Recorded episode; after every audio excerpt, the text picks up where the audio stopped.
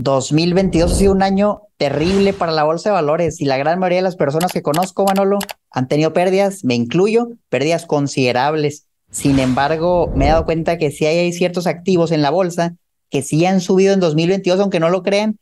Y en este video me encantaría enseñarles dónde están, cómo encontrarlos, porque hay un montón de oportunidades que tal vez alguien ya aprovechó y nosotros ni sabíamos que existían. ¿Cómo estás, Manolo? Me entusiasma muchísimo este episodio porque cuando alguien entra al mundo de la bolsa, pues lo que, he visto que suele hacer, o al menos que pasa muy seguido en México.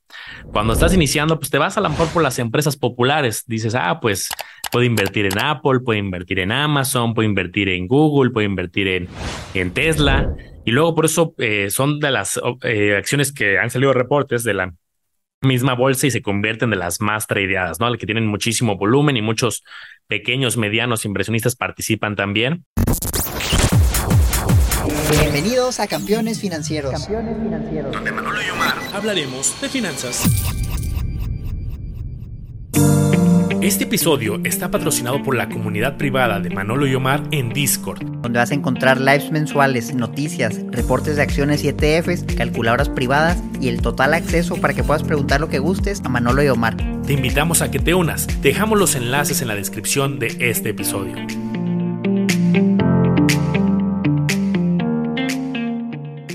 Y es curioso porque eh, luego cuando terminas de esas empresas o ya invertiste en esas o no te interesan, pues una pregunta que nos llega muy frecuente aquí a la comunidad es, oye, ¿y pues cómo saco ideas?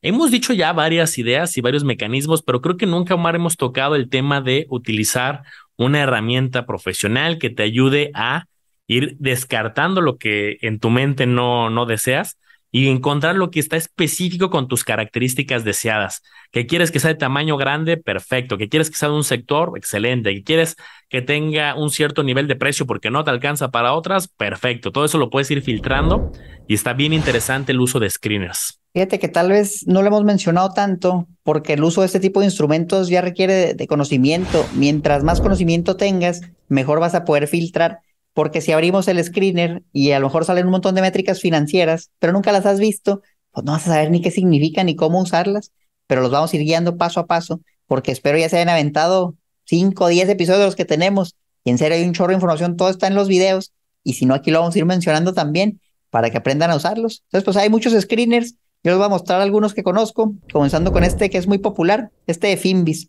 finbis.com con Z, se meten a la página y le pican donde dice screener, muy fácil de usarse. Aquí aparecen ya de entrada 8500 acciones. Y dices, híjole, pues ya tengo mucha tarea. Aquí vas a tener muchas ideas, pero verlas de una por una, vienen en orden alfabético. Nunca vas a acabar, es una exageración. 425 páginas, imagínate. Qué locura. Entonces aquí es cuando empezamos a usar filtros. Yo me quiero ir unos filtros para buscar empresas que han sido rentables este año. Por si no me creen que realmente sí ha habido empresas que han subido, nos podemos ir aquí donde dice performance y vamos a buscarlas a lo mejor por lo que llevan de, rendimiento en el año. YTD quiere decir year to date, lo que va en el año. Y vamos a empezar con las malas. Oye, pues muchas acciones casi han perdido todo, no menos 98, bla, bla, bla.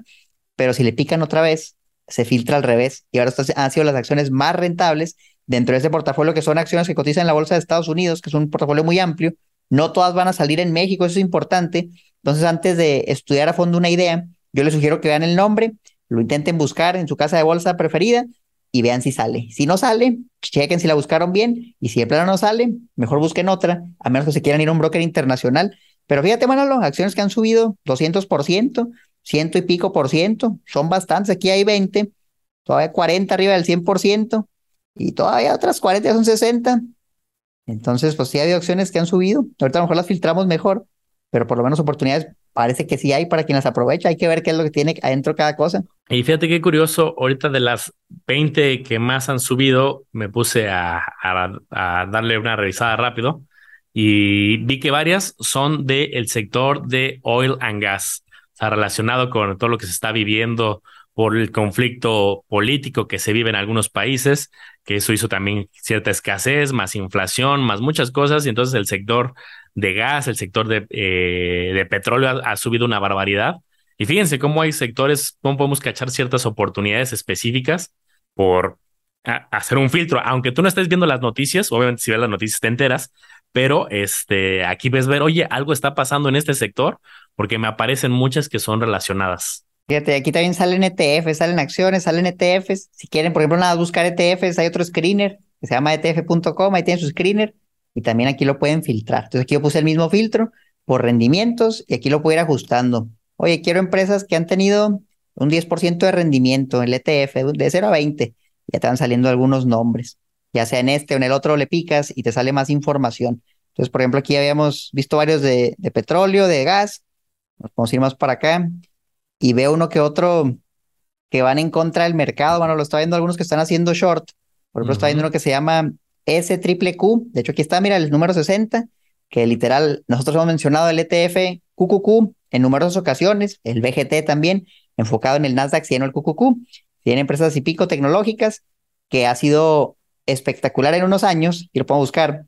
Bueno, el QQQ normal ha subido bastante, pero este año ha sido complicado para el ETF.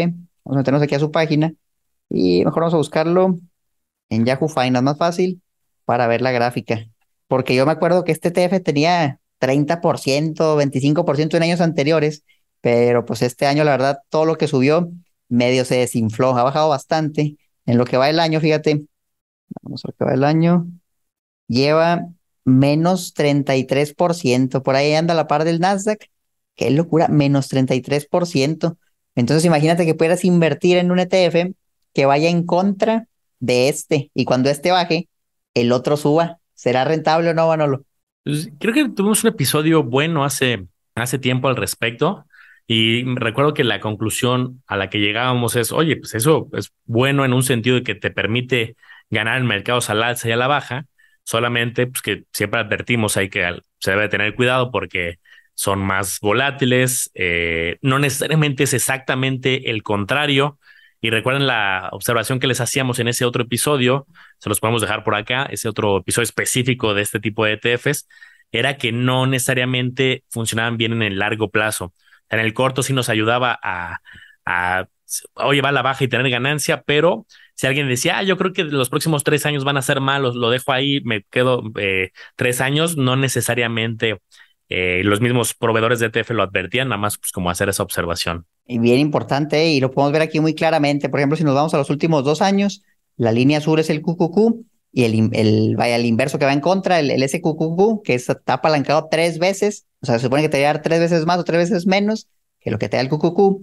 Aquí fíjense, por ejemplo, en dos años bajó 6% el QQQ, pero el otro bajó menos 43%. Entonces, pues no, no es tres veces más, es mucho más. Si te vas, por ejemplo, un plazo corto, ahorita tenemos este de lo que va el año, y más o menos cuadra. Uno bajó 33%, el otro subió 104%, es como el triple más o menos. Entonces ahí cuadra un poquito más, un plazo más corto.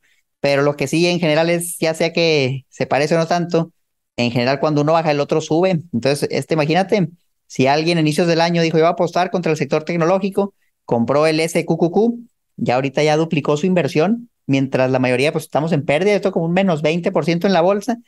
Entonces eso hace que a lo mejor en eventos muy específicos, con conocimientos muy técnicos, este tipo de activos puede ser un verdadero refugio, ¿no? Hasta un, parece que un activo de refugio, cuando crees que todo se va a caer. Esto es de lo poco, yo creo que ni el oro, bueno, lo ha, estado también, aquí lo vamos a poner también el oro. Parece que los ETFs inversos pueden ser una opción, pero bien riesgosa, eso sí, o del riesgo es bien alto, y yo no lo recomendaría para la mayoría, la verdad. Ni el oro, mira, el oro ya menos 8%. Sí, yo creo que materias primas y ciertos tipos de sectores son muy específicos de que sí tienes que estar muy estratega al momento de entrada, de salida.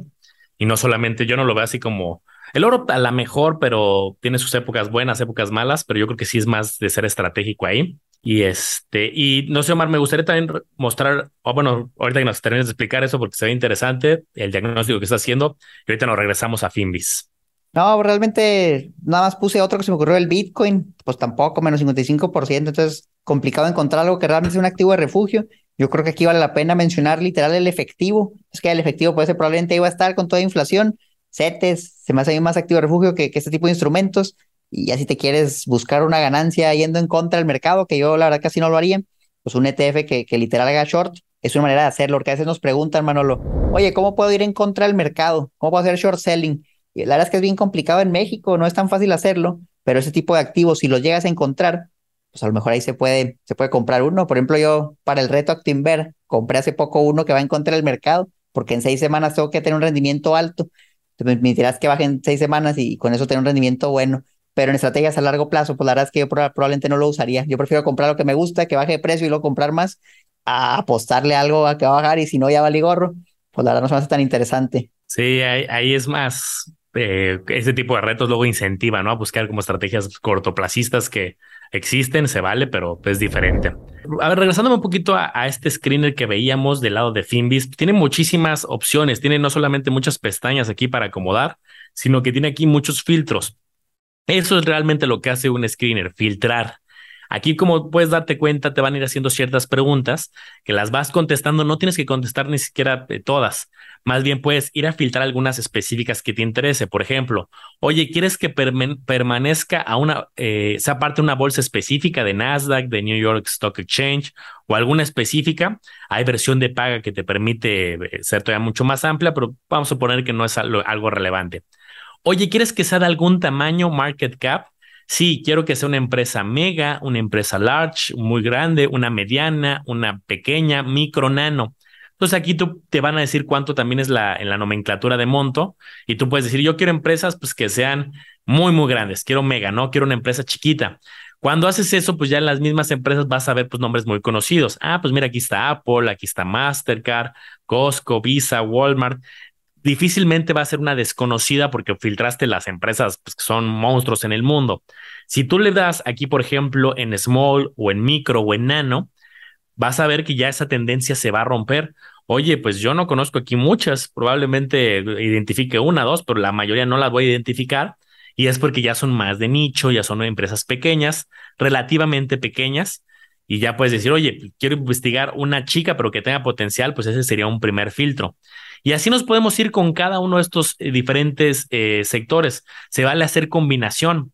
Por ejemplo, yo voy a poner aquí una mediana y además quiero que sea de una industria, no sé, por ejemplo, digamos de oil and gas, que es una que veíamos que ahorita está pues bastante fuerte. Yo aquí podría filtrar, a ver, tengo de extracción, tengo de equipo, tengo de refinería, tengo pues, de varios estilos, ya tú seleccionas la que estés buscando y con eso, fíjate, se va haciendo mucho más chica la selección. Ya no es de, oye, tengo ocho mil opciones, miren, aquí ya nada me quedaron cinco. Oye, pues quiero otro estilo de minería. Y así puedes ir buscando simplemente sector y tamaño. Hay 50 variables aquí. Y fíjense, ahora si dicen, ¿sabes qué? Yo quiero poner más técnico, quiero que nos den más carnita. Ahí les va la parte fundamental. Si ustedes dicen, yo ya vi los videos que tienen en campeones, ya vi los videos de Manolo, ya vi los videos de Omar, y ya entiendo algunas de estas métricas y las quiero usar para filtrar acciones, se van aquí a la parte que dice fundamental. Y ahora sí, oye, a ver, el price to earnings, vamos a ponerlo, que sea un price to earnings bajo. Oye, quiero un price to earnings menor a 15, sabiendo que por sí solo no nos dice tanto, pero a lo mejor complementado con otras variables puede ser interesante. Entonces, ah, ok, hay empresas que cotizan a un PER bajo, las puedes ir poniendo. Oye, que tengan un crecimiento en las ganancias pronosticado en el futuro elevado. Entonces está barato, pero va a crecer mucho. Ahí estás complementando a lo mejor puede ser algo más interesante, que crezcan más de 20%. Y si salen algunas, ya te sale esta de petróleo, justamente Oxy. Yo en algún video salí difamando a la mano, lo, debo admitir, porque no me gustaban sus finanzas. La verdad, me decía que tenía mucha deuda. Y no, pues mira, aquí está, parece buen crecimiento. La industria está empujando ese tipo de empresas. Si se fijan, cuando el precio del petróleo está bajo, todo ese tipo de empresas se ve muy castigado, porque su principal producto, ¿cuál es? Pues el petróleo. Y el valor al que lo venden va a depender de la oferta y la demanda. Sí, sí hay contratos futuros y todo eso, pero eso también depende de la oferta y la demanda cuando se tienen que renovar. Entonces, pues ahorita, si digas casi todo dice energía, energía, energía, cotizan barato y esperan un crecimiento exagerado. Vamos a quitarle el PER. Cualquier empresa que vaya a crecer más de 30% sus ganancias, pues con base a los analistas, todas salen 260 con todo y la crisis y pues salen un montón. Ya puedes ir filtrando. De la parte fundamental hay algunos indicadores como el return on equity, pueden buscar ahí, las ganancias entre lo que vale la empresa, el equity o el valor en libros, te van saliendo algunos indicadores. Ya dependiendo de qué tanto te quieras meter a detalle, los márgenes, por ejemplo. Oye, el margen, en el margen bruto, margen bruto que sea muy alto, más del 50%, y todas salen un montón. A lo mejor no te va a servir tanto porque ya no se le puede poner más. Oye, un margen bajito, pues yo no buscaría algo así, pero también se vale. Tenemos, por ejemplo, el current ratio, que quiere una empresa muy solvente, que tenga mucha solvencia en el corto plazo para que pague todas sus obligaciones tenga el, el current ratio arriba de 3 y salen también un montón. Entonces ya combinando varias variables, a lo mejor con una sola no es suficiente, pero ya vas buscando cosas específicas, o el price to sales, o el price to sales que sea menor a uno, que supone que a lo mejor está económica, pues hay muchas, tendrás que filtrar todavía más, porque entonces te salen mil. Y así muchas métricas fundamentales que te pueden servir de referencia y luego las puedes complementar con las que tienes acá. Por ejemplo, vamos a hacer un ejemplo, vamos a buscar algo que tenga un price to sales menor a uno, pero aparte quiero que sea una empresa muy grande. Entonces le voy a poner que sea una mega cap y ya nada me salen dos, Walmart y Costco. Ah, bueno, pues si eso es lo que estoy buscando, lo vamos viendo. ¿Cuál es el mensaje? Que es difícil encontrar algo con, con un price to sales en empresas buenas, tan bajo.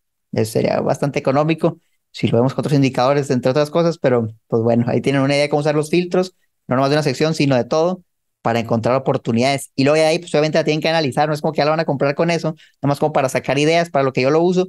No si tú difieras en eso, Manolo. Sí, justo el, la clave de un screener no es, no es este, aprender a usar el screener como tal, sino cada una de las interpretaciones individuales, ¿no? De, oye, ¿qué margen te interesa? Pues si tú no tienes como idea de lo que estás buscando, verás, pues ah, pues arriba de 10, arriba de 15, arriba de 20. Y es muy fácil, ¿no? Picarle, pero eh, hay industrias que por su naturaleza sus márgenes son más bajos. Entonces yo primero haría como, a ver, ¿qué son los márgenes que estoy buscando? Porque a lo mejor estoy buscando de oil and gas, por poner un ejemplo, y quiero, antes tengo que investigar más o menos cuáles son los estándares de la industria para luego yo decir si le pongo más de 10 o más de 20 o más de 50, dependiendo eh, el número. Entonces, sí requiere más investigación, por la verdad es que eh, tienes tanto análisis técnico, de análisis fundamental, eh, de características generales y puedes combinar un montón. Ojo, cuando tú empiezas a, combinar muchos, voy a poner mi pantalla tantito, y quieres poner demasiados filtros, pues luego que pasa, la selección se hace demasiado acotada.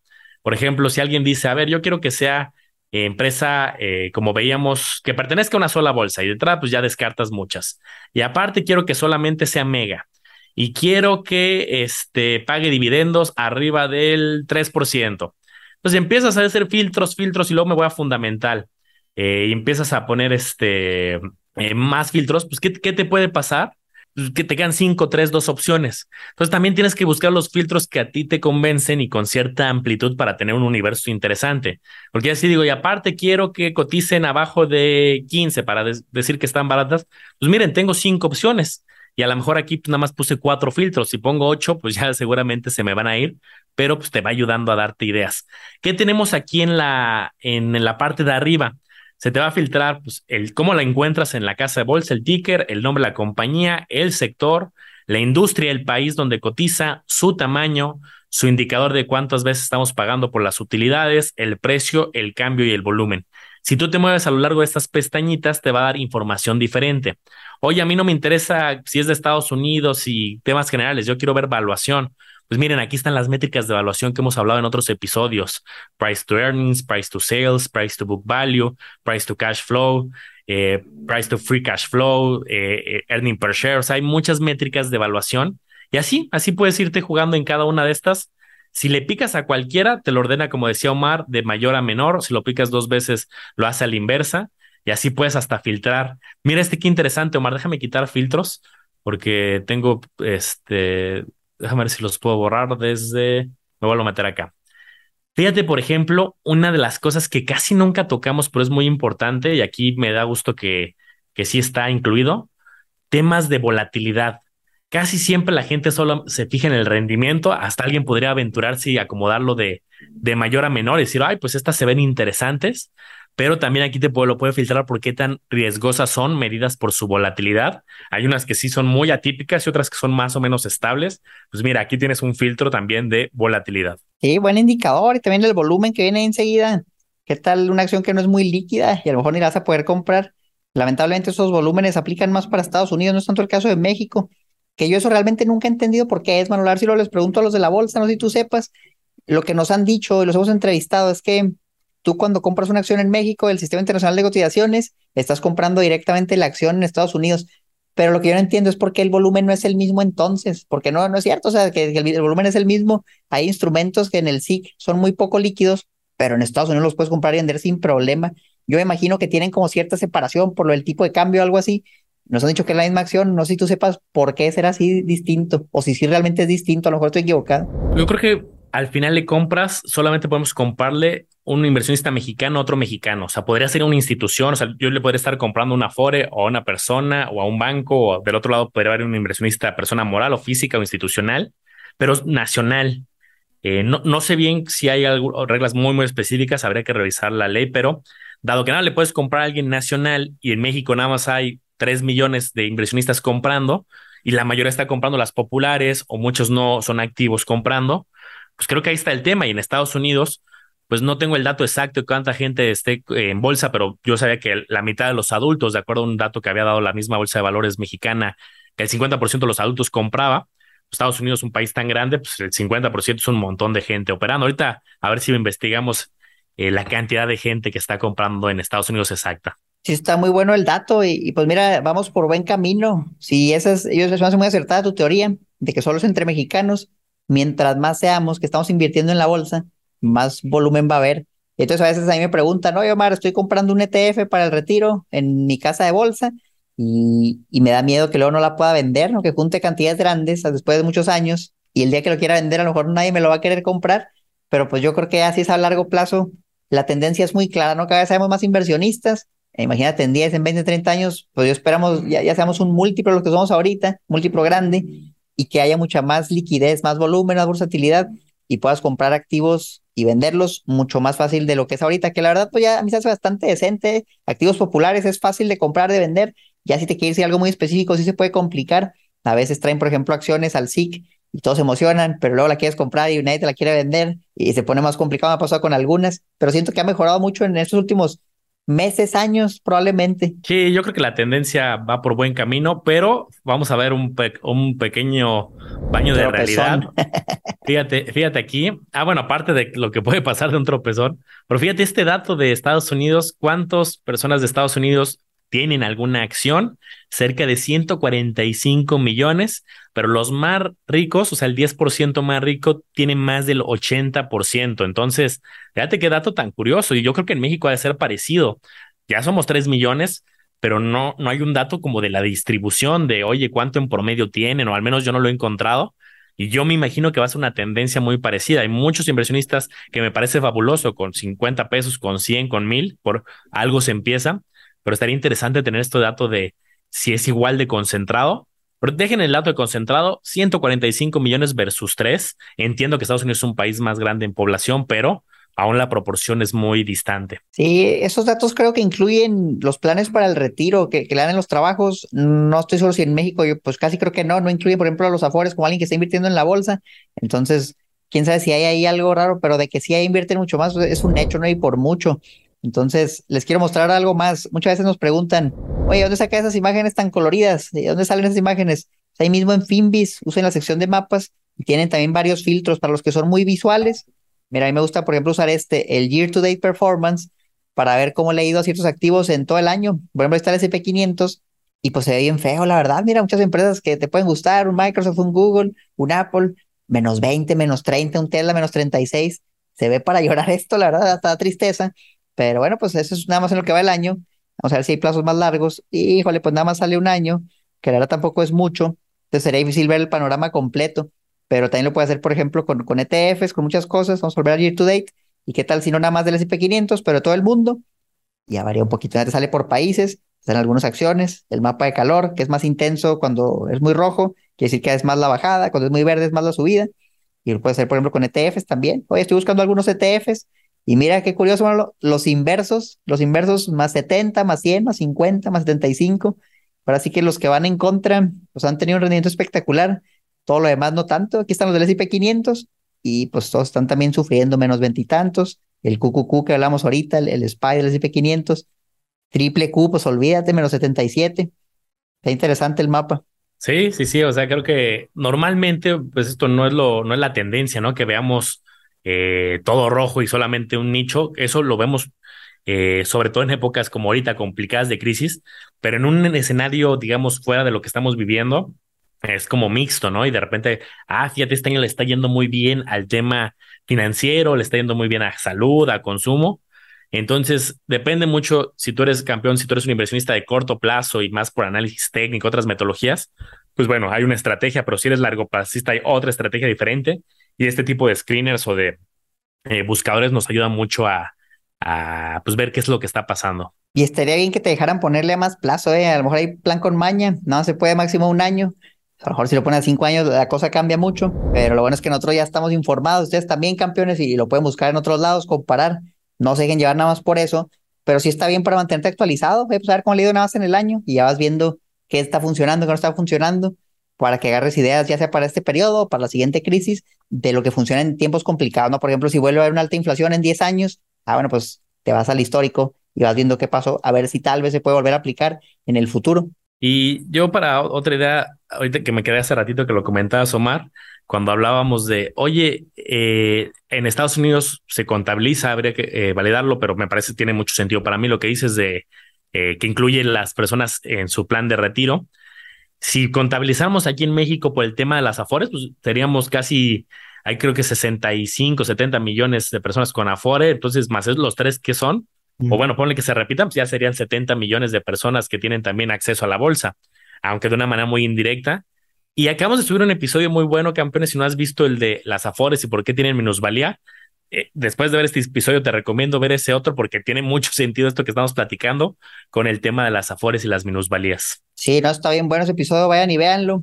Si quieren ver estos reportes diarios, porque todos los días ponemos un mapa de calor con información chequen el Discord, está muy padre, en serio, una prueba, en un mes, está muy accesible, si no lo cancelan, y ahí vienen reportes diarios de qué está pasando, pero nada más el qué, porque el qué te puede salir en muchos lados, el cómo te afecta, ¿no? En qué puedes hacer, en qué opciones hay, o por qué está pasando. Todo eso viene a detalle diario, de lunes a viernes. En una lista nos ayuda mucho a consolidar información, nosotros la revisamos, nosotros también publicamos. Entonces ahí está el link abajo si se quieren unir. Buenísimo, pues algo más, Omar, que quieras agregar déjenos un comentario si les gustaría que en algún momento hiciéramos un evento presencial para platicar, para charlar. Es algo que nunca hemos hecho, pero pues quién sabe, a lo mejor les gustaría. Nos dan ideas si armamos algo. Y si no quieren, pues a lo mejor no lo hacemos, pero me encantaría que nos dieran su opinión. Irían a un evento presencial para pasarla bien un rato. Déjenlo en los comentarios. Sí, creo, creo que estaría bueno ahorita que, obviamente, con el protocolo de, de cuidados y todo lo necesario, pero creo que se podría armar un evento eh, para muy selecto para algunos inversionistas que quieran participar y eh, a ver qué, qué opina la comunidad de campeones. Vayan pues y sigan a campeones financieros en todos lados, a Manolo como le hago a los business, a mí como la educación financiera, y nos vamos a ver en el próximo episodio.